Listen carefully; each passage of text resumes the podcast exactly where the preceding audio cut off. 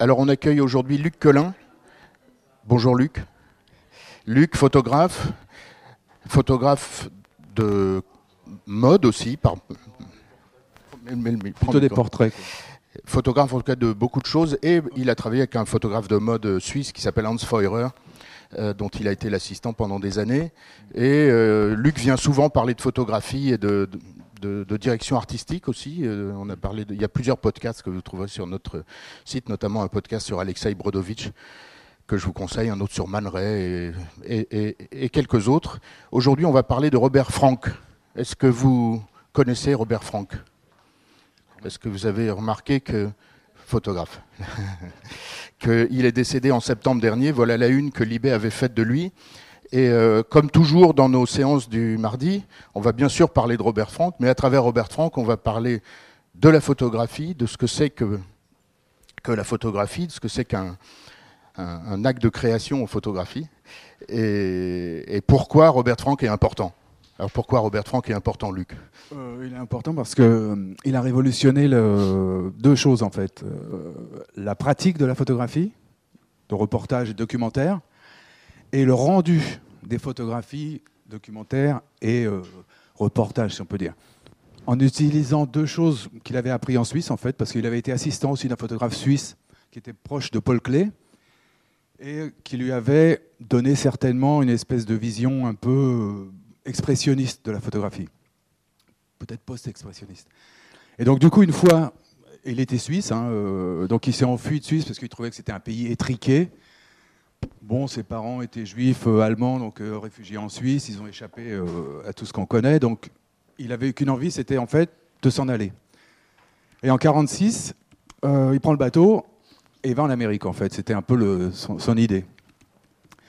Et en Amérique, ben, il avait un petit portfolio. Il rencontre Edward Station, qui est un grand pont, très grand photographe américain, des papes de la photo de l'époque et euh, qui trouve son portfolio vachement intéressant et qui euh, lui conseille d'aller voir le Harper's Bazaar, qui à l'époque dirigé par Brodovitch, dont Lucas a parlé tout à l'heure, qui l'embauche et qui lui fait faire euh, divers petits boulots, mais en fait, il se rend bien compte que c'est pas ce qu'il a envie de faire. En fait, c'est pas c'est pas la raison qui l'a poussé vers les États-Unis. Il démissionne plus ou moins de Harper's, il n'était pas vraiment embauché, mais enfin, il s'en va. Et puis il décide de voyager en fait. Donc là, il va en Amérique latine, il va un peu partout, il, revient en Europe, il vient en Espagne, il retourne en Suisse voir ses parents. Et il a quand même fait une petite moisson au début 50 euh, de photographies comme ça, prises euh, dans ces pays-là. Et qu'est-ce qu'il fait euh, bah, Il décide d'en faire un espèce de portfolio, en fait, à trois exemplaires. il en offre un à son père. Il va compiler les photos un peu de ses voyages, donc. Il offre un à son père, il en garde un pour lui, et il va en offrir un, de retour en Amérique, à Edward Station. Et ce livre, il a été réédité en 1994, c'est celui-là, s'appelle Black, White and Things. Et en fait, il est absolument à l'identique de ce que Frank avait fait lui-même à la main en collant des photos. C'était des petits cahiers à spirale, c'est absolument incroyable. Donc, une fois de retour à New York, il propose son petit livre à Station qui lui dit oh, c'est génial, j'imagine. Hein, J'invente le dialogue, mais bon. Il dit c'est génial. Il faut absolument que tu aies une bourse Guggenheim pour faire la même chose que ça, mais aux États-Unis. Parce que le pays est en pleine révolution euh, publicitaire, enfin une espèce de, American Way of Life qui se met en place. La photo couleur, toutes les bagnoles, la publicité, tout vraiment les, choses vraiment consuméristes. Et Station lui dit oui, mais il y a aussi une autre Amérique qui n'est pas pauvre, qui, mais qui vit au jour le jour et qui euh, est totalement différente, qu'on soit au Nebraska, qu'on soit en Floride, qu'on soit en Californie ou au Montana, par exemple. Et donc, grâce à Station, Robert Frank va euh, récupérer une bourse Guggenheim, qui est à peu près 3500 dollars, donc à l'époque, c'est vraiment une fortune. Et pendant une année, deux années, enfin une année à cheval sur deux années, il va parcourir, il va se faire un petit voyage, en fait, suivant un itinéraire personnel, donc personne ne lui dicte où aller, quoi faire, ni comment, ni quelle époque, ni quoi. Donc il va se tracer des routes qu'il va faire donc tantôt en famille avec sa femme et ses, donc sa fille Andrea et son fils euh, Pablo. Donc il loue une vieille Ford et puis ils font les choses un peu les plus sympathiques, la Floride, le bord de mer, tout ça. Et le reste du temps, il voyage seul, et je l'ai découvert en fait hier, là, parce que comme Lucas m'a dit, il faut y aller, faut y aller, donc j'ai recherché un peu des choses, et je suis tombé sur un documentaire absolument incroyable, où il raconte en fait qu'il a traversé la, plupart de ses voyages, il les a fait en bus. Donc dans des Greyhound, il, il, dormait dans des espèces de stations de bus, et c'est quand même assez révélateur de, l'état d'esprit qu'il avait à l'époque pour arriver à faire ce qu'il voulait en fait. C'est-à-dire un autre genre de photographie documentaire, un autre genre de photographie de reportage. on va arriver aux Américains tout de suite, mais d'abord, euh, on a déjà abordé plusieurs sujets qu'on n'aura pas le temps de creuser, mais il y a un sujet important dans tout ce qui vient d'être dit, c'est que la photographie, elle euh, se déplace de Paris à New York au cours du XXe siècle. On peut dire que Paris est capitale de la photographie jusqu'à quand? Jusqu'aux années 30, quoi. Tu vois, jusqu'à Man en fait. Hmm. Et qu'ensuite, tout se passe à New York, mais que la photographie, New York devient la capitale de la photographie grâce à des photographes européens. et en particulier grâce à des, grâce à des Allemands. Et la photographie de mode n'existerait pas sans les Allemands. Exactement. Et ça, c'est hyper important. C'est un autre sujet, mais c'est important. C'est important de savoir que Robert Frank est un Allemand. Il est un Allemand, il est suisse. Euh, son hmm. père euh, était apatride parce que les nazis avaient confisqué son, confisqué son passeport allemand. Donc il a pris peur et il a emmené la famille en Suisse. Et lui-même le dit, ils avaient peur que la Suisse soit envahie à une époque. Donc euh, ils se sont dit, oh là là, et ses parents ont voulu rester en Suisse. Et lui s'est dit, oh là là, moi je m'en vais quoi. Et puis j'ai envie de voir d'autres horizons. Il y a des montagnes, il n'y a pas d'horizon, c'est vraiment serré. Euh, on peut rien faire, en fait, on peut rien créer. Donc il avait besoin de partir. Et ensuite, Edward Station était luxembourgeois. Tout ça, tout ce qui a fait de New York la capitale qu'elle est toujours, la capitale créative qu'elle est toujours ça s'est fait grâce à une rencontre entre les Européens et puis. Euh, bah, était russe. Voilà. bon, il y, a plein plein de choses. Alors tout le monde est plus ou moins passé par Paris, hmm. curieusement, parce que visiblement il y avait un espèce de bouillon de culture euh, super euh, créatif, photographiquement, graphiquement, cinématographiquement aussi. Tout le monde a fait au moins une halte, mais des gens comme Fritz Lang ont tous fait une halte à Paris. Et puis après tout le monde est parti en Amérique. Donc alors, avant d'arriver aux Américains, juste, ils passent par Londres. Vous connaissez sûrement cette photo? Cette photo dit quelque chose sur la photo. Parce que quand vous voyez cette photo, c'est Londres, c'est une métaphore. Est-ce qu'une bonne photo est une métaphore? C'est une métaphore. Il faut dire que c'est une photo qui sort de ce livre-là. Et dans ce livre-là, il y a des photos de Paris. C'est la ville qu'il préférait, en fait. Et lui, il associe Paris aux fleurs, aux marchands de fleurs, qui à l'époque, dans les années 50, étaient à tous les coins de rue. Il y avait des, carrioles de fleuristes. Enfin, c'était vraiment une idée romantique de la ville qu'il associe aux fleurs. Et une fois qu'il est terminé ses photos à Paris, il a fait quelques, quelques photos à Paris, il est parti à Londres. Et à Londres, il a associé à la finance, aux gens, à la classe, à l'aristocratie. Et à Londres, curieusement, il n'a fait que des photos de gens huppés, en haute forme, des choses plutôt à la banque. une fois qu'il est allé au Pays de Galles, après Londres, euh, bah, c'était que des mineurs, en fait. Euh, donc un peu comme Bill Brandt euh, l'a fait un peu avant. Donc il y, a quand même une raison du cheminement si on peut dire philosophique, c'est un peu exagéré, mais du cheminement intérieur, il y, a une raison en fait. Les photos ont une raison. Et ça, c'était assez neuf aussi, parce que souvent les photographes, à l'époque, c'était des photos de commande. Euh, ils exécutaient des trucs, c'est des photos, il fallait qu'elles soient très détaillées, euh, bien cadrées, qu'on voit bien ceci, cela. Les photos de reportage, pareil, plutôt l'ambiance que directement sur les personnages, comme lui va le faire après. Et surtout, bah, des gens un peu connus, quoi, pour que ça vende et tout ça. Et et Franck, lui, il part du, postulat inverse, c'est-à-dire, moi, je vais m'occuper des gens comme moi. Ça veut dire des gens dans la foule, des gens qui prennent le bus, des gens qui attendent au métro, des cow-boys, euh, de n'importe quoi, des gens qui conduisent des taxis et tout ça. Et donc, ça, c'est son premier travail, en fait. C'est assez structuré, c'est bien pensé, mais en fait, ça va lui servir de tremplin pour le fameux, euh, le fameux les Américains. on va y arriver. Mais d'abord, pour, pour résumer la, personnalité et l'importance de Robert Frank, il est très connu pour ce qu'il a fait avec les Rolling Stones. Et notamment ceci. Vous connaissez cet album? Album culte enregistré à Villefranche-sur-Mer euh, dans des circonstances. En plus d'être un très bon album. Hein. Très, bel album, très bon album. Il a fait aussi un film interdit par les Stones. C'est celui-là. En fait. On n'en parle pas parce que, mais vous pouvez regarder le titre du film aussi. On peut pas le prononcer ici. On peut le voir un peu euh, sur, sur, YouTube. Et ce qui est, ce qui est très Explicit content. Ouais.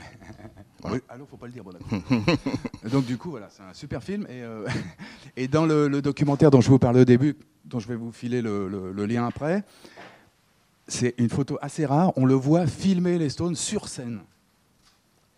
ce qui prouve son espèce d'engagement en fait. il ne se contente pas de photographier des vedettes avec tout un tas de matériel, un peu comme le faisait Penbaker. lui, il va sur scène. Parce que ce qui l'intéresse, c'est d'être sur le type, quoi. que ce soit Jagger, que ce soit n'importe qui d'autre. Donc ça, c'est aussi très, très différent de la pratique photographique ambiante à l'époque. Alors, on arrive sur les Américains, ce, travail qu'il a fait grâce à cette bourse Guggenheim dont tu as parlé. Pour finir l'intro, un portrait de lui avec sa femme et sa fille. C'est sa première femme en fait. Sa première femme. Et, là, il y a quelque chose qui se dégage de cette photo. Je ne sais plus qui l'a prise. Bah, c'est Ginsberg, j'imagine. Hein. Alan Ginsberg. Vous connaissez la Beat Generation, euh, Generation, vous connaissez Kerouac, Ginsberg, tout ça. Bon. ça fait partie de. C'est beatnik, ce qu'on appelait dans les années 60, les gens qui faisaient la route, qui faisaient un peu, qui voyageaient dans les trains, qui faisaient un peu le stop. Et donc, le plus éminent représentant, c'est Kerouac, grâce à son livre sur la route. Et Kerouac avait une voix sublime et qui d'ailleurs fait la voix off de la plupart des, films que va faire Robert Frank après avoir fait euh, Les Américains parce qu'il va faire du cinéma expérimental, c'est cryptique, hein, euh, faut aimer, bon, mais c'est Kerouac qui fait la voix off, et c'est carrément dément, quoi. Alors voilà, donc je, je... vas-y, excusez-moi. Donc je, je, pars sur les Américains. Donc une fois qu'il a eu fini son, son périple aux États-Unis, qui a duré à peu près une treizaine de mois, un cheval sur 55-56, euh, il a à peu près. Alors attendez, il faut que je, prenne un truc parce que je ne veux pas raconter de bêtises, c'est super important. Il a donc 27 000 images, en gros, quoi. Euh, et de, des 27 000 images, il va tirer 83 photos, pas plus. Et les 83 photos, dans le cours du temps qui va s'écouler après, les 50, 60, 70 ans, vont rester 83. C'est-à-dire à chaque réédition, et c'est le livre le plus vendu, le livre photo le plus vendu au monde, à peu près 700 000 exemplaires alors qu'à l'époque, il ne s'est quasiment pas vendu. Mais sur le moyen terme, c'est le livre le plus vendu. Et donc, il a exactement, si vous l'achetez aujourd'hui, comme moi je l'ai fait là, c'est une réédition standard, il a exactement le même nombre de photographies, et ce sont exactement les mêmes photographies que dans cette édition-là, américaine, de 59. Donc ça, c'est aussi extrêmement intéressant parce que ça veut dire qu'il gardait le contrôle sur euh, le travail que faisaient les gens avec ces images. On lui disait, bah, bah, t'as pas autre chose, tu peux pas nous amener une autre image c'est ça et c'est pas autre chose. Et donc ça assure aussi la pérennité de son talent et de sa, sa volonté dans le temps photographique. Parce que beaucoup de photographes disent bon, on va faire un livre, on fait un livre, et puis deux années après, on fait une réédition chez un autre éditeur. Alors là, on fait un petit bonus, on met d'autres images, on fait des choses. Robert Frank, il avait une espèce de, de volonté presque. c'est iconoclaste presque, parce qu'il aurait pu mettre d'autres images. Il a, c'est vraiment dément son travail. Donc mais il s'est tenu, en fait, une chose est faite, elle est faite. Et c'est ce qui assure probablement une certaine postérité et aussi ce qui permet de travailler, il le dit dans le documentaire, ça permet d'avancer dans son travail en fait. Donc une fois qu'il a fait les Américains, par exemple, une fois qu'il a publié ces 83 images, avec la préface de Kerouac euh, dans l'édition américaine, parce que l'année d'avant, euh, il ne trouvait pas d'éditeur en fait en Amérique, une fois qu'il a eu sélectionné ces images. Et donc il est venu à Paris, il avait quelques contacts qui lui restaient, et il a rencontré Robert Delpire, qui était euh, un peu l'éditeur équivalent de la Beat Generation à Paris. Donc vraiment des, gens un peu. Tout, le monde a des petits livres noirs, euh, vous savez, les petits livres. De, les livres de poche avec des photographies. C'est la, collection de livres de poche, c'est Robert Delpire. Et à l'époque, il publiait Rob Grillet, Simone de Beauvoir, enfin des, plutôt des Et puis, quand il a vu les photos de Robert Frank, il a dit Oh là là, je vais publier un livre photo. Mais il a publié un livre photo à la française, c'est-à-dire que en faisant appel à des gens pour écrire des textes sur les images de Robert Frank. Évidemment, Robert Frank était moyennement content. Quand il a vu qu'il y avait un dessin en couverture, alors qu'il avait quand même 27 000 photos, il s'est dit Attendez, il y a un problème. Donc il était, il était content que le livre soit publié, qui n'a pas du tout marché en fait.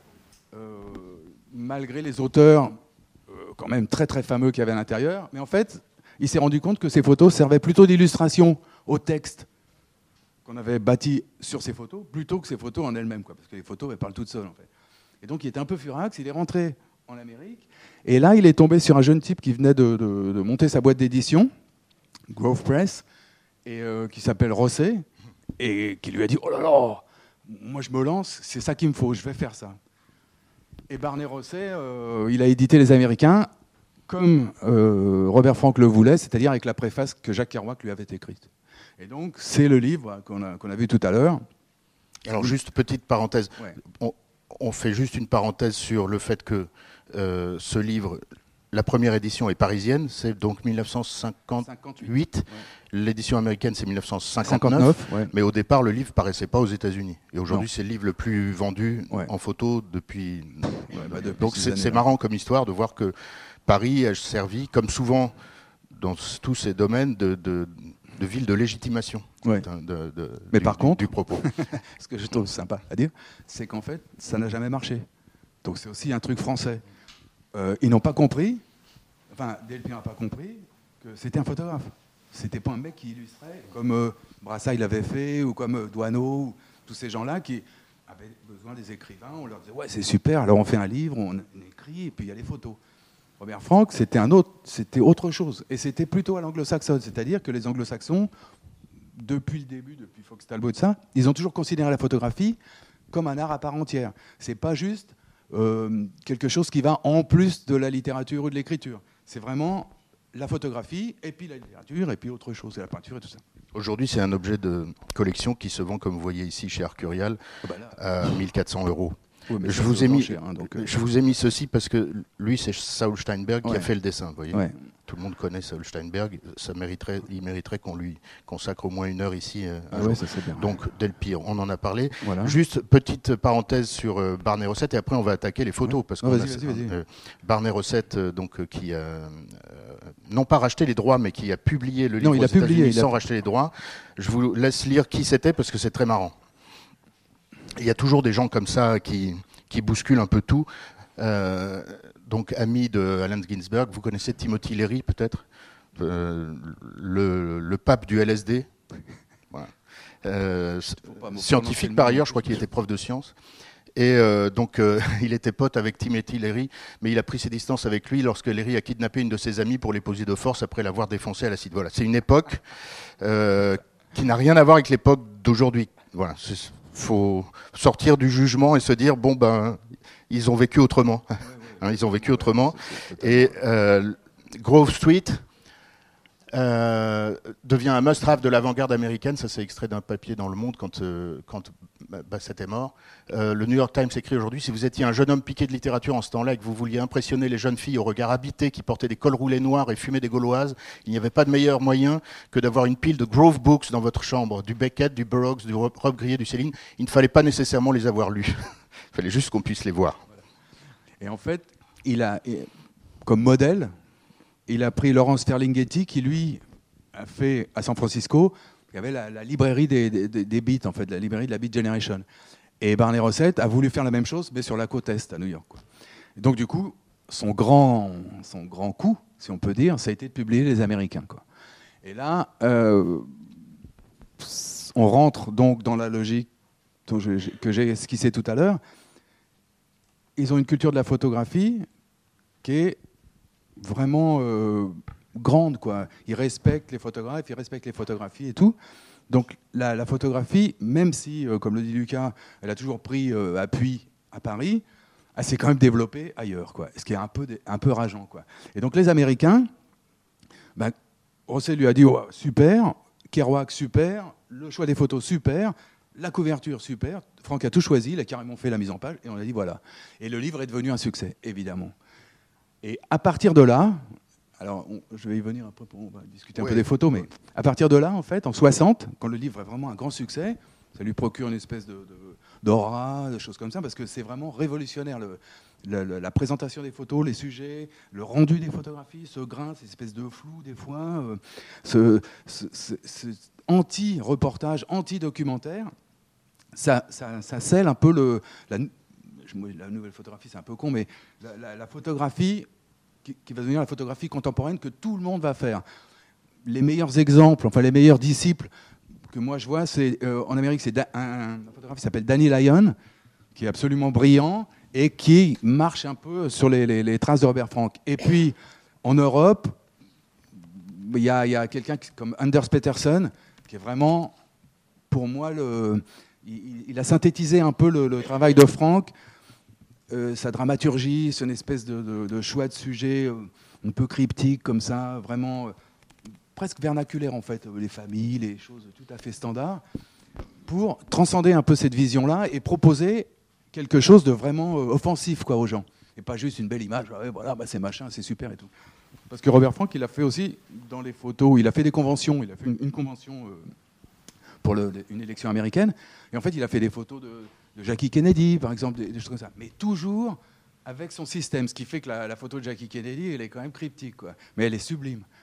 Et donc, il y a cette volonté de, faire basculer la photographie de reportage, la photographie documentaire, dans un, dans un monde nouveau, quoi, presque, en fait, et anti-consumériste par quoi tu veux commencer? On a, on a, à peu près toutes les images du livre, presque, enfin on en a une euh, soixantaine. Euh, on peut commencer par le, bah, le livre, l'image de, de, couverture, parce que c'est intéressant de savoir pourquoi il a choisi ça en couverture, sachant qu'il y en avait... Euh, qui sont mélangés pour donner un côté un peu attrayant au livre. Donc il y a les voitures, la foule, les gens, les gens dans la foule, les gens dans les énormes espaces où tout est à lire dans le vide en fait, et puis tout d'un coup on s'aperçoit qu'il y a quelqu'un dans la photo. Donc ça c'est quand même assez, assez neuf. Et puis il y a toutes ces histoires de photos. Donc je vous ai amené le, Leica là. Donc en fait il faisait souvent ça quoi. Il faisait des photos, il armait, et puis après il faisait ça comme ça. Il était par la fenêtre du bus, comme ça. Dans les soirées il faisait ça comme ça. Donc on peut le faire avec un, téléphone, hein, c'est pas un problème. Mais lui il faisait avec ça, ce qui fait qu'il y a une qualité quand même indéniable il avait un film qui avait beaucoup de grains, et beaucoup de sensibilité, donc il n'avait pas besoin de beaucoup de lumière. Et quand on voit les photos intérieures, comme euh, il y en a dans le livre, là, c'est carrément d'enfer, quoi. Et surtout, il les a tirés lui-même aussi. Il n'a pas été au labo. Donc, de ces années suisses, de ces années d'apprentissage en Suisse, il a quand même retenu le côté technique indispensable au photographe, quoi, pour au moins euh, réaliser ce qu'il voulait faire, ce qu'il veut faire. Quoi. Donc, évidemment, euh, il est en bagnole, bon, il fait ça. Ça veut rien dire, c'est juste une photo d'un drive-in. Mais dans son esprit, ça, euh, parcourt, ça, concourt à donner une image de l'Amérique de l'époque qu'on ne voyait pas. Parce que c'était la publicité, c'était Coca-Cola, c'est Mad Men, en fait, c'est l'époque de Mad Men. Donc c'est vraiment tout le monde, super, ça marche, ça marche. Et en fait, il y a toute l'Amérique, euh, je veux dire continentale, mais toute l'Amérique intérieure, qui vit quand même à cette époque-là, qui profite quand même, parce que il s'est toujours insurgé envers Franck contre le traitement qu'on avait fait de son livre, principalement en France, je dois dire, excuse-moi, mais euh, on disait ouais, c'est l'Amérique des pauvres, euh, oh là là, c'est l'Amérique de ceci, c'est pas du tout. En fait, lui, son truc, c'était de montrer ce qu'il voyait. Il disait, moi, je veux montrer ce que je vois. Et donc, c'est l'Amérique des gens normaux.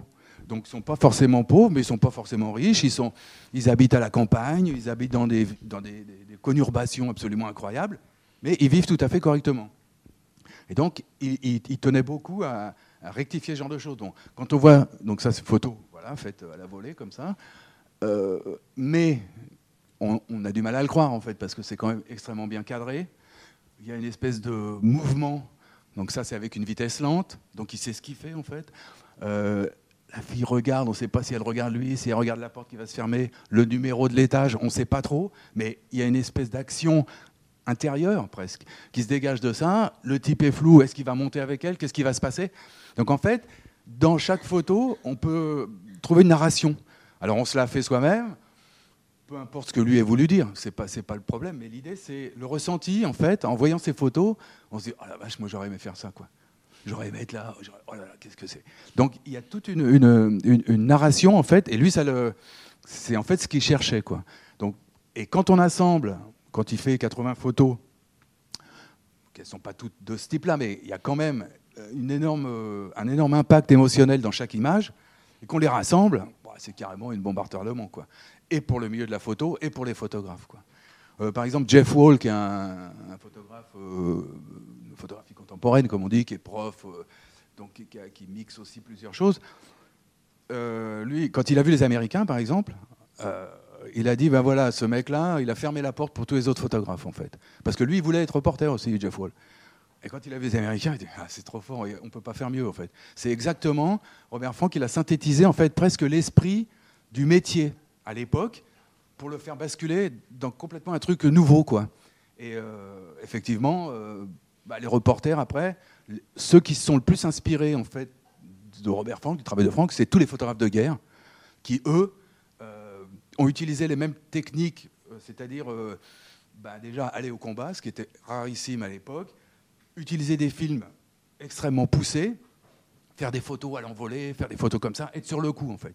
Alors il y en a pas mal qui ont laissé leur peau, mais les documents qui nous restent de la guerre du Vietnam ou, du, Cambodge ou de, ce qu'on veut, c'est quand même des photos absolument incroyables, qui sont, à mon avis, hein, peut-être je me trompe, mais quand même, qui ont pu être réalisées parce que Franck a eu un impact sur ces types-là, vraiment euh, un impact émotionnel, un impact professionnel, vraiment au-dessus du panier. Quoi. Donc voilà. Donc, euh, en fait, je, je, me sens pas, euh, je, me sens pas capable de, critiquer ça. C'est, pas, on ressent quelque chose, ça nous parle, ça nous parle pas. C'est une photo d'un type en bagnole, bon, euh, mais il est dans la voiture. C'est, complètement différent. Qu'est-ce qui va se passer? Il y, a, il y, a, une espèce de tension dans le regard des gens, une espèce de tension par rapport aux, différents plans. Euh, c'est net, mais on n'a aucun fond, on ne sait pas où ils sont ça peut être un décor. Euh, il y, a vraiment un. C'est presque une image de film, euh, un style arrêté. Mais, et donc, tout ça, ça participe de l'espèce d'absence d'explication. Et, Franck, il, était plutôt dans, ce côté-là, c'est-à-dire les gens font leur jugement par eux-mêmes. Euh, maintenant, ça peut intéresser personne, hein, c'est pas grave. Mais quand, on s'intéresse aux images et quand on s'intéresse un peu à ce que ça peut véhiculer, qui n'est pas forcément ce qu'on voit, c'est formidable. Quoi. Et donc lui, il a vraiment, il, a, par ses 84, 83 images, pardon, lui, il a vraiment synthétisé l'affaire. Alors, euh, vous avez parlé de Jeff Wall. Euh, moi, ce qui me frappe le plus, c'est la ressemblance avec le travail de Joel Merowitz. Euh, le photographe new-yorkais. Euh, je trouve qu'il y a vraiment une, comme une filiation entre Robert Frank bah. et, Joe. Euh, je ne sais pas si ils se sont vus. Oui, il y a Gladstone aussi. Non, non. il, y a, toute une, école en fait américaine de ces années, des années 60, donc juste post Robert Frank, post les Américains. qui évidemment ont été totalement bouleversés par son travail. Et donc, dans leur propre pratique, dans leur propre choix esthétique ou quoi, ils ont intégré ce que lui a, leur a donné en fait. Donc effectivement, il y en a plein. Hein. Oui, oui, je suis d'accord avec vous. Mais, mais par rapport à Jeff Wall, je trouve que Jeff Wall travaille plus sur le, le, le, soi dans. Bah, Jeff Wall, déjà, euh, sur, Jeff Wall, à mon point de vue, c'est pas un photographe. C'est un professeur d'art plastique. Il enseigne, donc il a une autre perception de la photographie. Euh, son boulot est bien, hein, c'est pas le problème. Mais donc il a une réflexion différente. Euh, moi, j'aurais bien aimé savoir euh, s'il entretenait des liens avec euh, tous les photographes fondateurs de l'agence Magnum. parce que comme ils étaient quand même contemporains, est-ce qu'il y avait des rivalités Est-ce qu'il y avait des amitiés non, il, pas... aimait, il, aimait, beaucoup Bill Brandt, qui était photographe anglais, qui avait été aussi lui au Pays de Galles, faire des mineurs et tout ça. Donc les, photos du Pays de Galles dans, ce, ce, livre de Robert Frank ont probablement euh, en arrière-pensée le travail de Bill Brandt, qui avait été un, peu avant. Euh, mais en fait, c'est ce que je disais à la demoiselle, euh, si il était resté à Paris, peut-être aurait-il été membre de l'agence Magnum, pas savoir. Mais en fait, il entretenait les, liens avec pas grand monde. En fait, c'était vraiment un individualiste forcené. c'était quelqu'un de, d'après ce que j'en ai vu, moi je l'ai jamais rencontré, mais d'après ce que j'en ai vu dans les deux documentaires, d'après ce que les, Paolo Roversi, qui est un grand ami à lui, qui a été à Mabou là-bas, euh, euh, qu'il connaît bien et tout ça, euh, dit que c'était un type très sympa, mais euh, qui avait une conception particulière de, la photographie, c'était il voyage en solitaire, point barre. La photographie, c'est un voyage solitaire. Hormis ça, alors vous pouvez toujours boire un verre avec quelqu'un, mais ça ne sera pas un collègue, ça c'est autre chose. Donc c'est un peu désagréable parce qu'on se dit, il aurait pu faire profiter les gens de son expérience. Mais en fait, comme, vous l'avez dit, les gens, ils ont profité de son expérience en voyant les photos, point barre. Il n'y a pas besoin d'explication, en fait. Donc c'est quand même terrible. Et là, moi, je, trouve c'est bouleversant parce que les pompes à essence, là, on peut dire que c'est des gens, en fait, stylisés. Euh, c'est donc le message du Christ. Enfin, il y a une espèce de, de dimension totalement délirante dans cette photo. Pourtant, c'est juste une photo de pompe à essence, quoi. Donc, Et ça, ça rentre en ligne de compte avec, ça, ça réagit avec les autres photos du livre, où on voit des gens isolés, où on voit des gens dans la foule qui, se croisent comme ça sans se voir, où on voit des gens, comme dans la voiture tout à l'heure, on se demande ce qu'ils regardent, est-ce qu'ils regardent au ciel, est-ce qu'ils espèrent un miracle. On- Donc il y a quand même une, dimension extrêmement euh, religieuse, c'est- un peu fort, mais il y a quand même quelque chose de, de l'immatériel quoi, qui transparaît dans ces photos. Et donc c'était un type évidemment pessimiste, hein, on a bien compris que c'était pas un joyeux luron, euh, mais il il, euh, n'était pas dépressif. C'est- plutôt un pessimiste actif, euh, tu vois, quel- quelqu'un qui, crée quoi. Et donc quand il a publié Les Américains par exemple, il, a, pensé lui-même avoir, avoir clos le chapitre en fait. Donc, à pas tout à fait 40 ans, c'est quand même terrible de se dire ça. Et voilà, j'ai- fait tout ce qu'il fallait et c'est ça. Et le monde entier, il baffe devant quoi. Donc il y, a- quand même un, truc terrible. Donc en fait, il a arrêté la photo plutôt que d'essayer de refaire sans arrêt la même chose. Et il a fait du cinéma. Évidemment, zéro succès au cinéma. Et il est revenu vers la photographie 12 ans après, en 1972, parce que. Euh, alors, il faisait des photos comme ça pour lui, hein, pendant l'époque, il faisait des films, il faisait des photos, faisait- mais rien de, qui méritait la publication.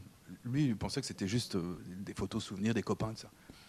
Par contre, il est revenu parce que les Stones lui ont demandé de faire la pochette d'un album, d'un double album, qui était quand même rarissime à l'époque, et puis surtout de filmer la prochaine tournée qu'ils allaient faire en Amérique. Parce que Keith Richards adorait les Américains. Par rebond comme ça, c'est un peu grâce à Keith Richards qu'il est revenu à la photographie. Et il a filmé, il a fait des photos. Alors, dans la pochette, dans Exile, qu'on a vu tout à l'heure, il y a beaucoup de photos qu'il a fait donc, pendant la, période où il faisait pas de photos. Publiquement, quoi, je veux dire. Donc ça, et donc, il est, il est créateur de la pochette, il a fait la typo, il a fait. En fait, il avait un, un, complet, un contrôle complet. Parce qu'il pas un final cut ou quoi. Et donc, ça dénote aussi d'une certaine euh, volonté de tenir tête à des gens qui étaient peut-être plus qualifiés que lui, comme Brodovitch ou des gens comme ça, qui étaient quand même des vrais directeurs artistiques. Il dit, ouais, non, mais écoute, Robert, ça doit être comme ça. Il dit, non, mais moi, c'est comme ça, tu vois. Et donc, ça aussi, ça participe du mythe, ça participe du, type solitaire, en fait, du loner euh, qui, fait son truc, et, de toute façon, les gens vont se rallier. Peu importe quand dans le temps, mais les gens vont se rallier. Effectivement, bon, au jour d'aujourd'hui, euh, si vous êtes là à m'écouter, si moi je suis là à parloter, et, si on regarde ces images, c'est que ça a été quand même très efficace son affaire. Et puis c'était un type forcément euh, génial, quoi. Euh, un beatnik un peu. quand on voit son, atelier, c'est un peu, c'est un peu pourri. quand on voit sa maison à Mabou Mines, là, en Nouvelle-Écosse, lui il parle de, de shack, donc c'est une cabane. C'est vrai que c'est- un type qui a vécu euh, comme euh, ses photos sont en fait. Euh, il n'a pas trahi, il a pas mis, c'est pas Jeff Koons quoi. Il n'a pas trahi son, une cravate avec trois mecs. Donc il a quand même ce côté attachant. Évidemment, comme le dit Lucas, ça se rapporte à une époque extrêmement précise. Ça a disparu. Lui-même en était conscient dans les interviews qu'il qu'il donne à, à son assistante là, ou sa monteuse, qui a fait un film sur lui en 2013. Il le reconnaît. Il dit la photo, ça m'intéresse plus, ça a plus, ça a changé. L'époque a changé, c'est pas très grave. J'ai fait ce que je devais faire. Après, c'est autre chose. Les gens le font mieux, des gens font d'autres choses. Mais c'est vrai. Mais n'empêche que dans les, photographes, il y a toujours la place de Robert Frank qui est là. oh là là, s'il était là, il ferait comme si ça. Oh putain, là, il y a un signe, je vais le faire. Ça sert à rien de faire une photo d'un signe ou un truc comme ça. Mais lui, il l'a fait, il faut que le faire. Donc, il y, a- il y a quand même une espèce de permanence de sa pensée euh, photographique qui, transparaît et qui, qui irrigue toujours aujourd'hui, quoi, à mon point de vue. hein. Oui, alors moi je voulais savoir, la hum, photographie couleur existait déjà à ce moment-là. Euh, comment il explique son choix de noir et blanc? Est-ce qu'il en parle? Et euh, est-ce que ça fait partie aussi euh, du mythe en quelque sorte? C'est un choix esthétique. hein. C'est un choix esthétique. C'est tout. Il a jamais, il a jamais fait de couleur. Il a filmé en couleur. Mais plus. Il a filmé en couleur. Donc le, le film des Stones, dont je ne dirai pas le nom, il y a des passages couleurs. Euh, son dernier film, La Candy Mountain, en 87, tout en couleur, et qui se termine d'ailleurs à, Ma- à Mabou Mines, dans sa maison. Donc, mais ça ne l'intéressait pas en fait la photo en couleur. Euh, c'était pas assez expressionniste. Enfin, c'était pas son truc. Euh, Et c'est assez, assez curieux parce que c'est pas du tout un type qui vivait dans le passé. Euh, mais il avait une approche documentaire, une approche. et puis le noir et blanc, ça oblige les gens aussi, les, spectateurs, à se faire une autre idée de ce qui est représenté sur l'image. Ça, c'est quand même vachement intéressant. Parce que on peut aimer Martin Parr, par exemple, on peut adorer, euh, c'est pas un problème, ou Joël Meyerowitz euh, avec ses piscines et tout ça, on, peut, on peut, sans problème. Mais on a moins la distance, on a moins le. co- Comment dirais-je Une espèce de. C'est pas un respect, mais euh, cette espèce d'attention. Voilà. Euh, on, prête moins attention à la photographie, parce qu'en noir et blanc, ça n'existe pas, donc c'est qu'il y a un problème. Et le problème, il est dans la photographie. Ah, Il est dans le cadrage, il est dans le rendu, dans le flou, dans le net, dans, ce qu'on veut, dans les genres présentés. Mais donc, on doit s'y attacher, parce qu'il faut essayer de percer le mystère qu'il y a là. Sinon, bah ouais, il fait la, photo avec le drapeau américain qui est tellement joli, pourquoi il l'a pas fait en couleur, c'est un peu bête. Euh, donc, ça l'intéressait pas, en fait. C'était vraiment euh, le côté noir et blanc de l'existence, peut-être son pessimisme, je sais pas. hein. Parce qu'il y a une, dramaturgie, en fait, qui, est dans toutes ces photos. dans- et mais c'est pas une dramaturgie suicidaire, quoi. C'est pas, oh là là, la vie est triste, il y a que des pauvres, c'est terrible et tout. y a- ah bah les riches. C'est pas du tout ça, en fait. Euh, c'est une représentation. Le, monde, lui, le monde tel que Robert Frank. J'allais dire le monde selon Carpe, mais c'est le monde selon Robert Frank, quoi. Donc il est en noir et blanc. Photographique. hein. Donc voilà, là il y a des photos qui existent de ce cowboy-là euh, dans la gare à Grand Central, où il est assis sur un banc, enfin bon bref. Il faut savoir aussi que euh, on a l'impression que c'est toujours un peu sur le vif, quoi. Il y a certaines photos, il a avoué aussi lui-même, qui sont un peu, c'est des copains qui posent. Alors attends, s'il y a des gens qui passent, euh, je vais faire la photo. Quand il y a quelqu'un, attends, elle arrive, elle arrive, toc, il fait la photo. Une fois que c'est publié, par exemple dans Black, White and Things, il y a une photo d'un d'un de ses copains qui tient une fleur et qui attend sa fiancée, on suppose, quoi. Et puis il y a un pépé qui arrive et qui compte sa monnaie, quoi. Donc en fait, le copain attendait euh, pendant une ou deux heures que la bonne personne qui fasse le bon geste arrive pour que Robert derrière fasse la photo. C'est quand même génial. Donc il y a quand même ce côté photographique qu'il ne faut pas oublier, ce côté un peu petite mise en scène. Quand ça pouvait servir le propos, euh, on n'est pas compte quoi. Euh, donc ça c'est vachement, c'est vachement intéressant. Euh, et donc ça enlève la côté, le, le côté euh, bah, photographie de pauvres, choses comme ça. Il- a quand même une idée graphique, une idée artistique. il veut présenter certaines choses. Quoi. Donc quand il peut le faire, il fait voilà. ça- ça Alors juste, extrait de la, de la préface de, de Jack Kerouac, je vous l'ai mis en anglais parce que la traduction dans la version française est vraiment bizarre. Euh, donc, after seeing these pictures, you end up finally not knowing anymore whether a jukebox is sadder than a coffin. That's because he's always taking pictures of jukeboxes and coffins. Ouais. donc voilà, donc qu'est-ce que- qu'est-ce qui se passe? Euh, on, on a une espèce de rendu, euh, c'est pas triste. On ne sait pas ce qui va se passer. Est-ce qu'il a mis de la musique déjà? Est-ce qu'il va la mettre? Euh, Est-ce qu'il réfléchit? Est-ce qu'il pense à autre chose? Est-ce qu'il il a bu et là il est devant son truc, il regarde, il n'y a personne. En même temps, l'endroit est grand, donc il doit y avoir du monde. Donc y a- on peut se raconter vraiment carrément une histoire là-dessus. Euh, Il y a des gens, je fais un petit pont, mais euh, excuse-moi, mais euh, un type comme Gray Marcus, qui est un grand, euh, un grand journaliste américain d'écriture, qui a écrit un livre sur un titre de Bob Dylan, par exemple. Donc tout le livre, ça raconte l'histoire de la chanson, ce qui est quand même cryptique. On pourrait faire la même chose en fait avec les photos Robert Frank. Euh, partir de ça. Alors il y a, quelqu'un qui l'a fait pour une photo d'Auguste Sander. Ouais. Euh, c'est assez intéressant, mais c'est vachement bien fait quoi.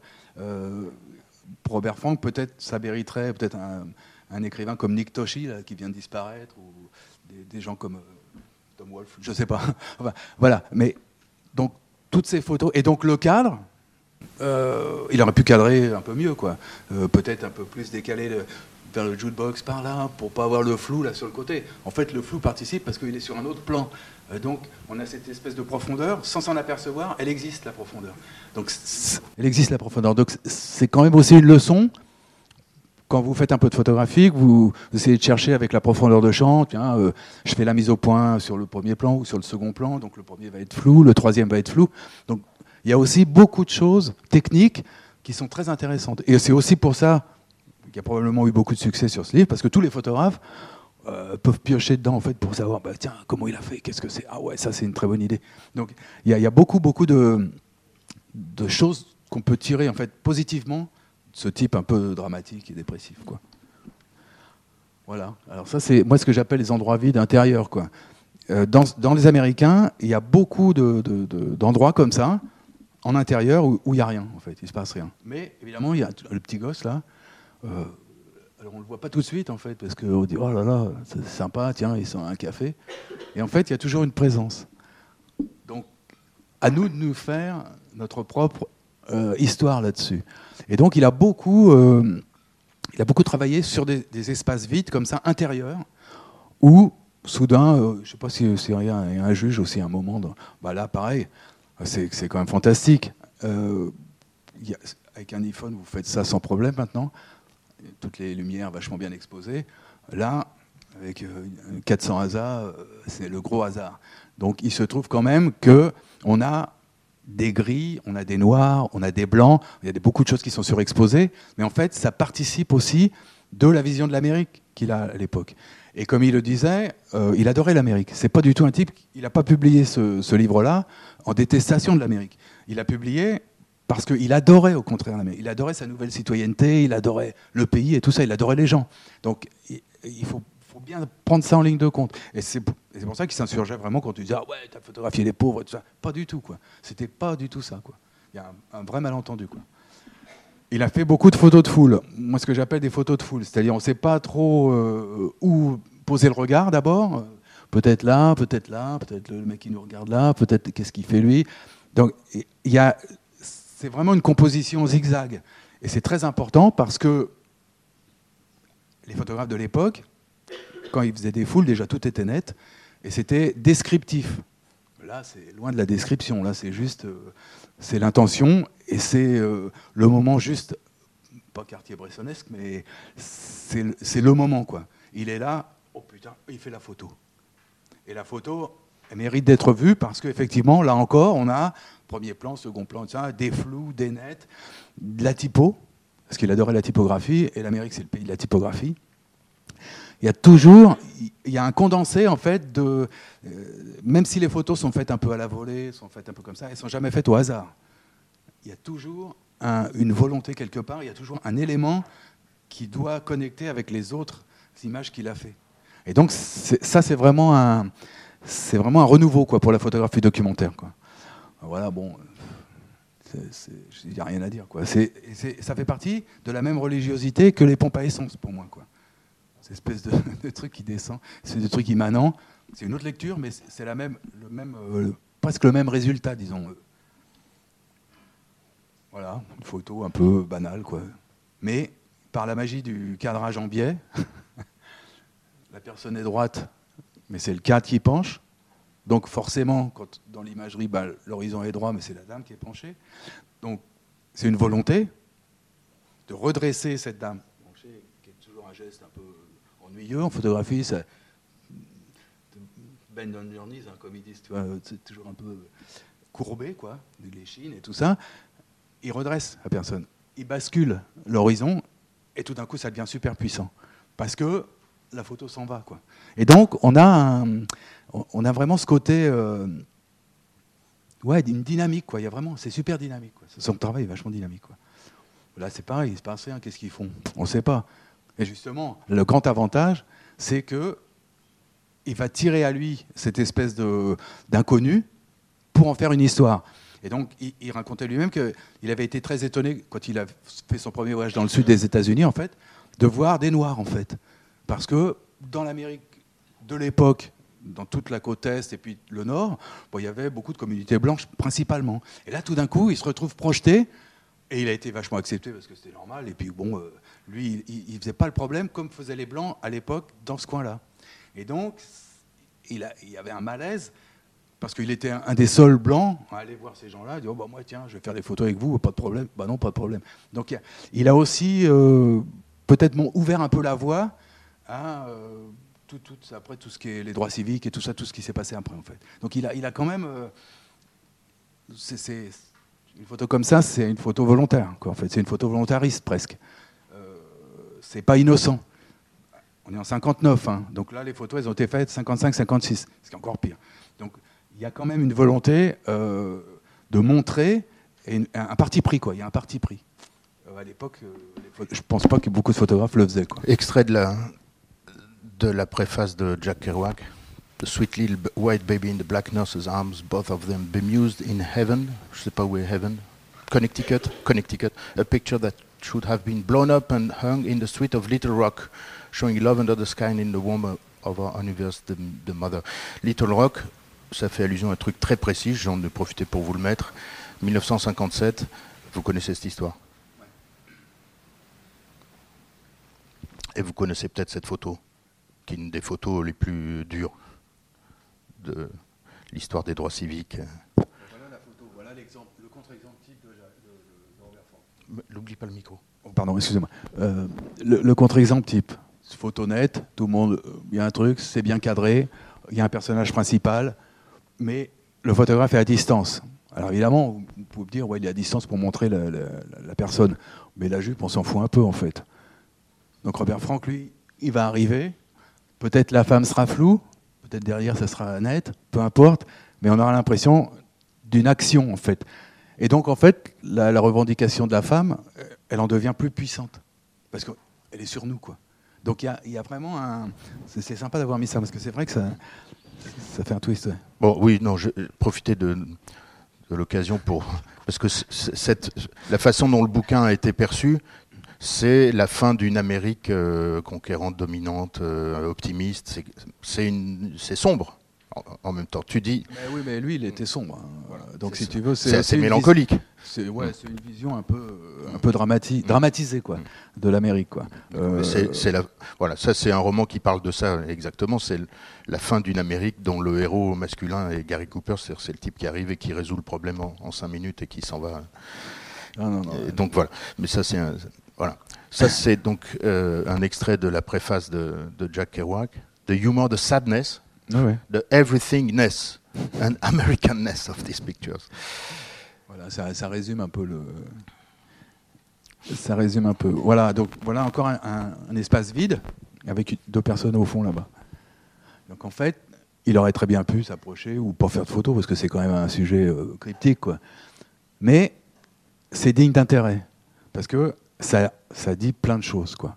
Ça dit déjà qu'il y a beaucoup de monde, donc c'est un pays où il y a des gens, ça circule un maximum. Il y a des traditions qui sont quand même un peu désagréables ou anciennes ou quoi, mais qui perdurent. Donc il y a, plusieurs choses. Euh, et là, curieusement, tout est net. curieusement, tout est net. Donc c'est très démonstratif. Donc là aussi, un peu comme dans la femme noire qui porte le bébé blanc, il y a cette volonté de démontrer une chose et d'afficher carrément une chose. C'est un pays où il y a du monde, quoi. Cette photo dit quelque chose de- en plus qui moi me, me frappe en, en la voyant là, c'est que on vit dans ce monde-là. 50 1958, Ouais. c'est pas loin de nous. Bah la non. preuve, on a les mêmes sèche-mains, on les utilise encore, les mêmes, exactement les mêmes. C'est quand même marrant. Bon, l'Amérique des années euh, 60, début quoi. Ouais, un peu Mad Men. Donc les gens bien habillés, les secrétaires qui mangent un petit snack avant de retourner au bureau. Euh, donc c'est pas du tout misérabiliste quoi. C'est juste un témoignage. Et donc là c'est pareil. Elles sont super nettes. Il y a le, prix et tout ça. Le fond est net aussi. Donc ça aussi c'est une photo de démonstration quoi, d'affirmation presque d'une d'identité de l'Amérique standard, l'Amérique. Bah, c'est pas l'Amérique profonde parce que c'est une scène urbaine, mais c'est l'Amérique de tous les jours en fait. À l'opposé de l'Amérique qu'ils essayaient de vendre euh, avec euh, les Ford, les ceci, les cela, euh, toute la couleur quoi. Voilà, mademoiselle.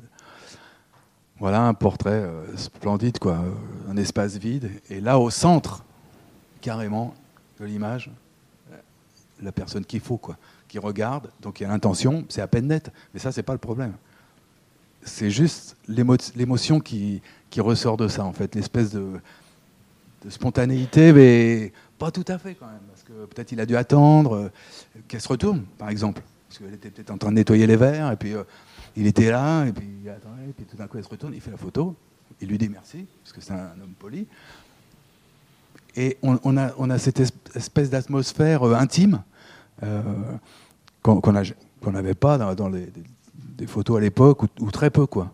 Donc vraiment, ça aussi, c'est une révolution.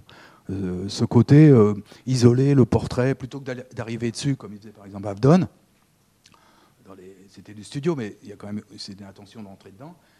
Euh, Franck qui dit ah, c'est aussi très intéressant d'avoir les gens tout petits dans l'image, parce qu'on est obligé de s'intéresser à eux, parce qu'au début on les voit pas, et donc il y, a un côté assez malin, quoi. voilà, scène, scène d'usine, donc comme peut y en avoir partout, et là c'est beaucoup de flou parce qu'il y a du mouvement, parce que la vitesse est lente. Donc évidemment, les contraintes techniques font qu'il y a très peu d'accroche, de, netteté. Quoi. Euh, mais voilà, encore une photo de foule. Donc, dans, le livre, il y, a, vraiment quelques thèmes en fait qui sont un peu mélangés. Là, c'est pas le classement euh, du bouquin, hein, c'est juste euh, justement dans le livre, c'est pas du tout thématique. Et donc, on ne sait pas trop où va l'œil parce que c'est tellement fouillis, mais en même temps, petit à petit, on décrypte ce qui se passe. Chacun des types, voilà, c'est tout est net. Alors donc c'est aussi volontaire. Donc tiens, on pourrait presque même voir ce qu'ils boivent ou ce qu'ils mangent. Donc il y, a ce côté représentation quoi de l'Amérique. C'est pas euh, c'est moins intime que la photo d'avant quoi. au milieu quoi. Voilà, donc les photos de voiture. Alors ça bon, il en a fait plein parce que c'est quand même à, l'époque ils étaient très belles, elles étaient très rondes, il y avait des chromes partout. Donc ça, ça lui, il y a aussi ce côté tape à l'œil. Alors évidemment, le côté tape à l'œil en noir et blanc, il est, il est plus subtil, euh, il est moins publicitaire, quoi, évidemment. Euh, donc il passe, quoi. Petit, petit commentaire de. Ouais, bah ouais.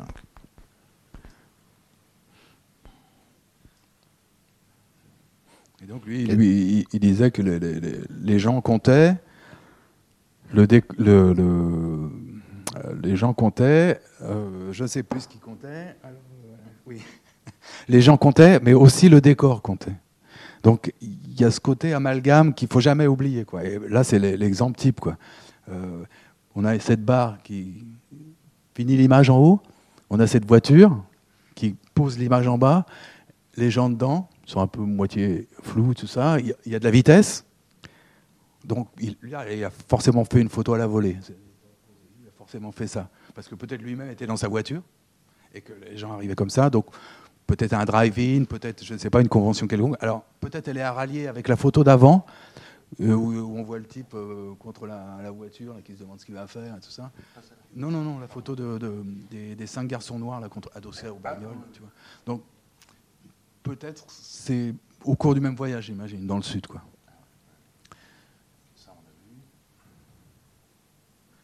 Ça, c'est. Euh, voilà, les signes, quoi. Alors, à un moment c'est pris d'affection pour les signes. Donc tout ce qui est typo, tout ce qui est néon, évidemment, euh, qui n'y a pas en Europe à l'époque, c'était vraiment autre chose. Quoi. Et, donc, il a, et là, c'est pareil, il y a quelqu'un qui marche en bas. Hein. Donc c'est l'exemple type du vide intéressant. Quoi. Euh, et tout d'un coup, on se dit, oh là là, mais il y a un mec qui marche. Où il va Je sais pas, tout est gris, sombre. Y a, on a des nuances de gris magnifiques qui s'étalent, presque comme un Rothko un peu, euh, prise dedans.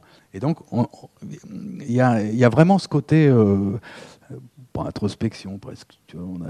en fait, on est obligé, on est obligé de s'intéresser à l'affaire. Quoi. Et c'est aussi pour ça, à mon avis, que le livre a du succès. Quoi. Parce que les gens cherchent à s'intéresser aux photographies, malgré les milliards de photographies, malgré les milliards de films, malgré les trucs. La photographie, ça reste un document qu'on peut mettre vous pouvez sortir, vous pouvez montrer, ça existe, c'est presque, c'est physique, et donc on peut parler dessus, on peut se noyer dedans, on peut faire plein de choses.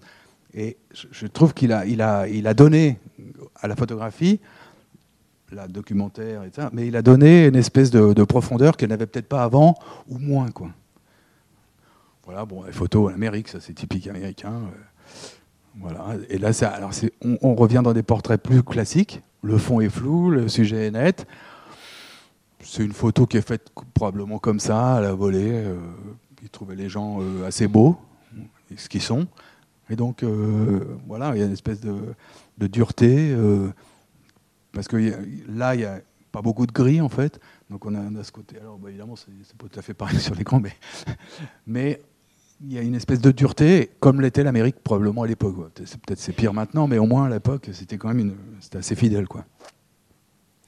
Voilà, les, photos de groupe. Et donc, c'est, il, il est, euh, il vole pas les photos en fait. C'est pas un paparazzi quoi. Euh, c'est- c'est- il est là, les gens le voient. Peut-être il demande la permission, ce qui serait certainement le, le cas. Euh, les gens se laissent photographier parce que les gens adorent la photo, ils adorent être mis en photo. Déjà, enfin, c'est comme ça quoi. On- un photographe, c'est quelqu'un de respecté en Amérique à l'époque. Maintenant aussi, je pense, parce que les- il y a quand même une forte. euh, les gens, ils adorent la photo quoi. Donc les photographes sont respectés. C'est vraiment un métier. euh, Et donc, Robert Frank, c'est pas un paparazzi, c'est un type qui est là. On le voit d'ailleurs, il était assez grand, assez balèze et tout ça. euh, Il n'y a aucune raison de se cacher. Et donc, pour avoir ce qu'on veut, il disait que bah oui, il faut aller au charbon quoi. Il faut aller au charbon, bah faut se montrer. On est là, on fait un truc. Si ça va pas, on discute ou on ne le fait pas. Mais il y a une, volonté quoi. C'est super. Putain, donc voilà un peu la photo du couple d'avant, en fait, qu'on voyait à l'extérieur avec le, fond flou, on le retrouve à l'intérieur. Euh, cette espèce de, sensualité, un peu d'émotion. Enfin, c'est- il suffit de pas grand-chose en fait. Euh, sauf qu'il faut, être là au bon moment. Voilà. Ça, quand je, parlais de Anders Peterson, en fait, je pensais à ce genre d'image. Euh, Celles-là sont moins glauques, hein, parce que Anders, c'était vraiment, euh, c'est terrible ce qu'il avait fait, mais, mais c'est le même esprit, euh, un peu la solitude, un peu en même temps, ils se tiennent par la main, donc il y a une espèce de, lien euh, indéflectible, mais on ne sait pas trop s'ils viennent de s'engueuler ou si, euh, lui il a envie d'aller fumer une cigarette ou elle, donc il y, a- une tension en fait, absolument vachement euh, incroyable quoi. Et le photographe, lui, il est là pour rendre compte de cette tension. Quoi. Voilà. Alors là, moi, c'est la photo que je trouve le moins bien du livre. Mais je, je la trouve pas très bien cadrée, pas intéressante, tout ça. Bon. Mais ça faisait partie d'une série, euh, d'une planche contact où il y en a d'autres qui sont plus intéressantes. Bon, je, mais, je me, mais bon, je me permettrai pas de. Personnel, quoi. Ça, c'est pour répondre à la question sur le noir et blanc. C'est c'est lui qui parle. Non, c'est Jack Kerouac, pardon. Kerouac, ouais. Kerouac, pardon. Bon, voilà une photo très connue. euh, L'Amérique dans résumé, quoi. Le passage, les vieilles gens et la bagnole moderne, on bascule. Et lui participe du basculement par le traitement de l'image qu'il en fait, quoi. Alors, la, vo- la voiture était peut-être rouge ou, une couleur un peu flashy, parce que en, noir et blanc, pour avoir un gris comme ça, c'est corail ou quelque chose un peu vermillon, quoi. Ce qu'on imagine très bien, une espèce de Chevrolet blanche et vermillon, là, qui parade, avec des mecs qui paradent derrière. Et puis les vieux qui attendent le bus devant, mais qui sont quand même chics. C'est en tout ça, Floride. donc, euh, ouais, tu vois. C'est en Donc, Floride. pardon. Non, non, c'est juste pour dire que c'est en Floride et que le commentaire de, de Jack Kerouac porte sur la, Ah bah, la personne qui est. la dame qui est au centre. Et il dit One incredible, I think, Seminole. Seminole, c'est un peuple indien. Half Negro woman pulling on a cigarette with thoughts of her own as pure a picture as the nicest tenor solo in jazz. Ceci est pour vous. Alors là, c'est sa photo préférée.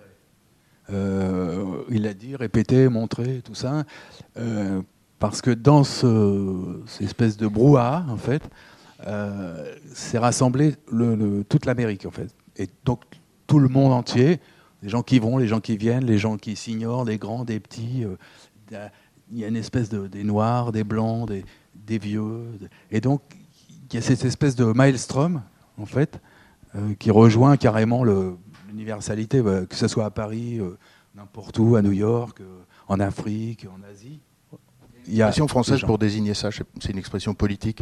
Je ne sais pas s'il y en a qui ont fait de l'histoire ou de la science politique chez vous. C'est le, le métro à 18h. De Gaulle disait le, le gaullisme, c'est le métro à 18h. Non, non, mais je sais, c'est ce qu'il voulait, c'est ce qu'il voulait atteindre. Voilà, donc, je, trouve que c'est un beau condensé de, son, idéal ou sa pensée ou son, truc quoi. Bon, euh, ces photos un peu expressionnistes, un peu ce qu'il a appris à faire en Suisse, ces photos un peu, on pourrait, ça pourrait être Auguste Sander qui a fait ça, genre de, photos vachement euh, de dos déjà, donc il y a, cette espèce de- mystère, euh, espèce de retenue. euh, c'est vraiment les gens sont dans leur coin et, le photographe, lui, il est là pour euh, juste un peu comme, comme un épieur, quoi. Il, prend le truc et en même temps il est exclu. Donc ça c'est vraiment une, photo, c'est son bagage européen, ça en fait, on peut dire. Bon bah là c'est typique, voilà, à l'anglais. Voilà, ça c'est les photos d'Angleterre. Euh, ah non, non, c'est dans les Américains. Ça, ah oui, c'est les conventions. Excusez-moi. oui, et donc, il ne fait pas partie de ce monde-là, curieusement. on voit aussi un peu la différence. Il est là, c'est un spectateur. Il décrit les gens, jamais euh, il va leur rentrer dedans avec euh, le chapeau de forme floue et, il ne va pas aller dans cette foule-là en fait. Euh, donc il a, il a quand même un parti pris, mine de rien. ça ne le concerne pas quoi. Alors on va, on va conclure sur qu'est-ce que c'est qu'une bonne image. Et lui dit, à un moment, je l'ai mis quelque part, je, je voudrais que mes photos soient comme un vers de poésie que vous avez envie de lire deux fois. Je, vous en avez tous en tête J'en ai un qui me vient en tête, c'est un vers de Thomas Tranströmer qui a eu le prix Nobel. Euh, c'est un poète suédois, mais même, même en français ça passe. Et ça, parle de, l'habillement, mais il dit, il dit ceci. Il dit euh, Parfois la mort vient vous rendre visite, mais elle se contente de prendre vos mesures et elle s'en va. Quand vous êtes vraiment malade. Là, c'est un vers, c'est un vers de Tranströmer. Et là, vous le lisez, vous l'oubliez jamais. Ou un vers de, un vers d'Aragon dans Il n'y a pas d'amour heureux le temps d'apprendre à vivre, il est déjà trop tard. Ça, vous le lisez une fois, vous ne l'oubliez jamais. Et donc, l'objectif de, Robert Frank avec ses photos, c'est ça. C'est, je veux que vous ayez envie de la revoir comme vous avez un, verre qui vous reste euh, en, tête. Et, alors, bon, vas-y, vas-y. Non, non, bah c'est l'exemple type de, ce, qui, ce, qui, rassemble, en fait, sa photographie, en fait. Le sujet principal est flou, quoi. Voilà. Ça, c'est une hérésie. Euh, quand vous faites des photos, une jolie fille comme ça, ou même un joli garçon, ou quoi, vous faites net. Non, c'est pas ça. Ce qui est intéressant, c'est les gens derrière, quoi. Les gens qui envient, en fait. Il y a une espèce de, dimension. Euh, c'est l'idole. Et moi, je trouve ça assez brillant, quoi. Mais Une espèce de tension. Et on, enfin, je, vous recommande de travailler avec ce concept-là dans tout dans tout ce que vous faites. Que ce soit de la musique, parce que la musique c'est une histoire de tension et de résolution, je parle sous votre contrôle. Euh, mais euh, ça vaut pour tout. Euh, le discours, l'écriture, les présentations que vous allez faire. tension, résolution, je, voilà. je partagerai avec vous, j'étais hier dans un séminaire de, neurosciences et de créativité à côté à la salle pétrière. On a pas mal parlé de ça.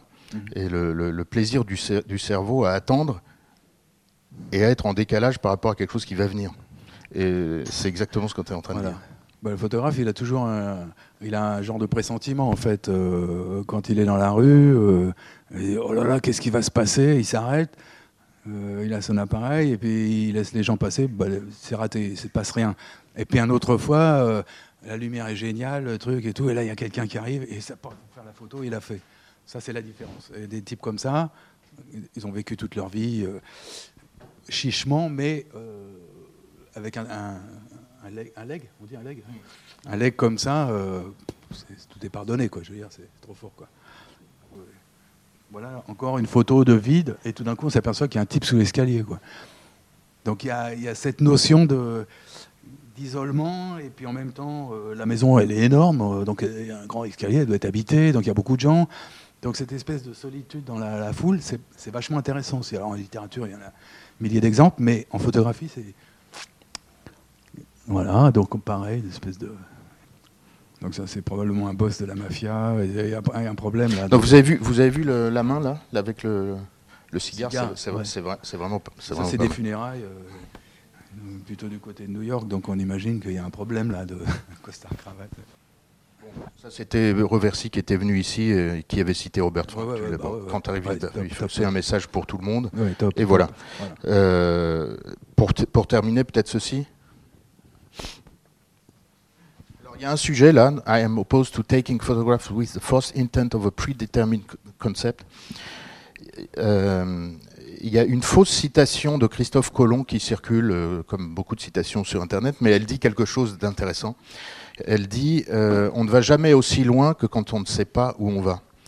Et franchement, c'est un sujet qui mérite discussion, parce qu'en en fait, on ne peut pas non plus adhérer à 100% à ça, parce qu'en fait, il y a toujours une intention. Mais le décalage entre l'intention et le, fait de se laisser surprendre par ce qui va se passer, là, là, vous avez justement une tension euh, féconde et, créative. Et je lisais récemment euh, dans la littérature de de l'entrepreneuriat, un, papier assez intéressant qui disait quand, quand Mark Zuckerberg a lancé Facebook, il ne savait pas ce qu'il faisait. Et c'est vrai que, enfin, faut réfléchir à ça. C'est vrai que Mark Zuckerberg ne savait pas exactement ce que ça allait devenir son truc. Donc, mais il l'a fait quand même. Donc, ce sujet-là, c'est un sujet euh, global dans l'acte de création qu'on explore par tous les, bouts ici. Et euh, voilà, cette phrase euh, m'intéresse de, ce point de vue-là. Je partagerai cette presse. J'ai mis des extraits de la, préface en, regard des images qu'elle commente. Et, Luc, à toi le dernier mot. Je voulais juste vous donner le, nom du film et le, réalisateur. En fait, c'est un type qui s'appelle Gerald Fox, qui est un anglais. C'est un, documentaire qui est passé sur la BBC, mais en, 2005. Fox. Et le documentaire s'appelle Living Home, Coming Home. Et euh, c'est 50 minutes c'est pas grand chose dans la vie euh, d'un artiste. Je vous le conseille parce que ça résume vraiment. Euh, moi, j'ai pioché pas mal dedans parce que j'étais tellement bouleversé de le voir euh, expliquer son travail et, et, les lieux où il était, vénérer sa femme, la June, qui a passé carrément toute sa vie avec lui, qui est sculptrice. Donc, donc voilà, ça c'est l'atelier qu'il avait dans le Bowery. alors ça c'est le Ouais, c'est le teaser. En fait, le teaser, c'est le début du film, quoi. Et là, il dit que maintenant, il y a des yuppies partout, euh, parce que c'était en 2000, 2004 qu'il a été filmé. Il dit qu'il y a des yuppies partout, c'est pas son monde et tout ça, donc. Est-ce qu'on peut trouver le film sur les Rolling Stones sur Internet? Il est à Bobo, le film sur les Rolling Stones. Alors maintenant, je sais pas s'il faut une carte ou un abonnement, un, plan, euh, sûrement. Sinon, euh, l'idée, il est passé une fois sur Arte, parce qu'il a eu, il a eu l'autorisation de le diffuser il y a probablement 4-5 ans, je me souviens plus exactement. Et moi, je l'ai filmé, en fait. J'ai filmé à la télé, parce que c'est vraiment un truc. Hein. Alors, c'est un film. Euh, c'est pas un film super scandaleux, comme tout le monde le décrit. Évidemment, il y a deux, trois scènes un peu cryptiques à l'hôtel. Mais le reste, c'est un film musical. Et c'est vraiment. Euh, c'est vraiment un peu l'égal de, ce qu'a fait Penn Baker euh, avec David Bowie. C'est vraiment un super film musical. Euh, et puis il y a deux, trois scènes, on s'en fout un peu dans l'avion, ça, c'est pas très grave. Mais c'est vraiment un super film musical. Et euh, ce, qui est, ce, qui est, drôle, c'est que dans le documentaire dont je vous ai indiqué le, nom, là, euh, voilà, ça c'est un Mabou, dans son espèce de cabane, en fait, en, Nouvelle-Écosse, en fait. Et dans le, documentaire, là, dans celui-là, à un moment, les, les, types arrivent en bout de pellicule, en fait, en bout de cassette, et ils disent Oh merde, on n'a plus de cassette, il faut recommencer. Et donc là, il, prend un coup de sang, il dit Oh, pas question de recommencer, je suis pas un acteur et tout ça. Et en fait, c'est ce que Jagger lui avait dit 30 ans avant. c'est assez fun, quoi.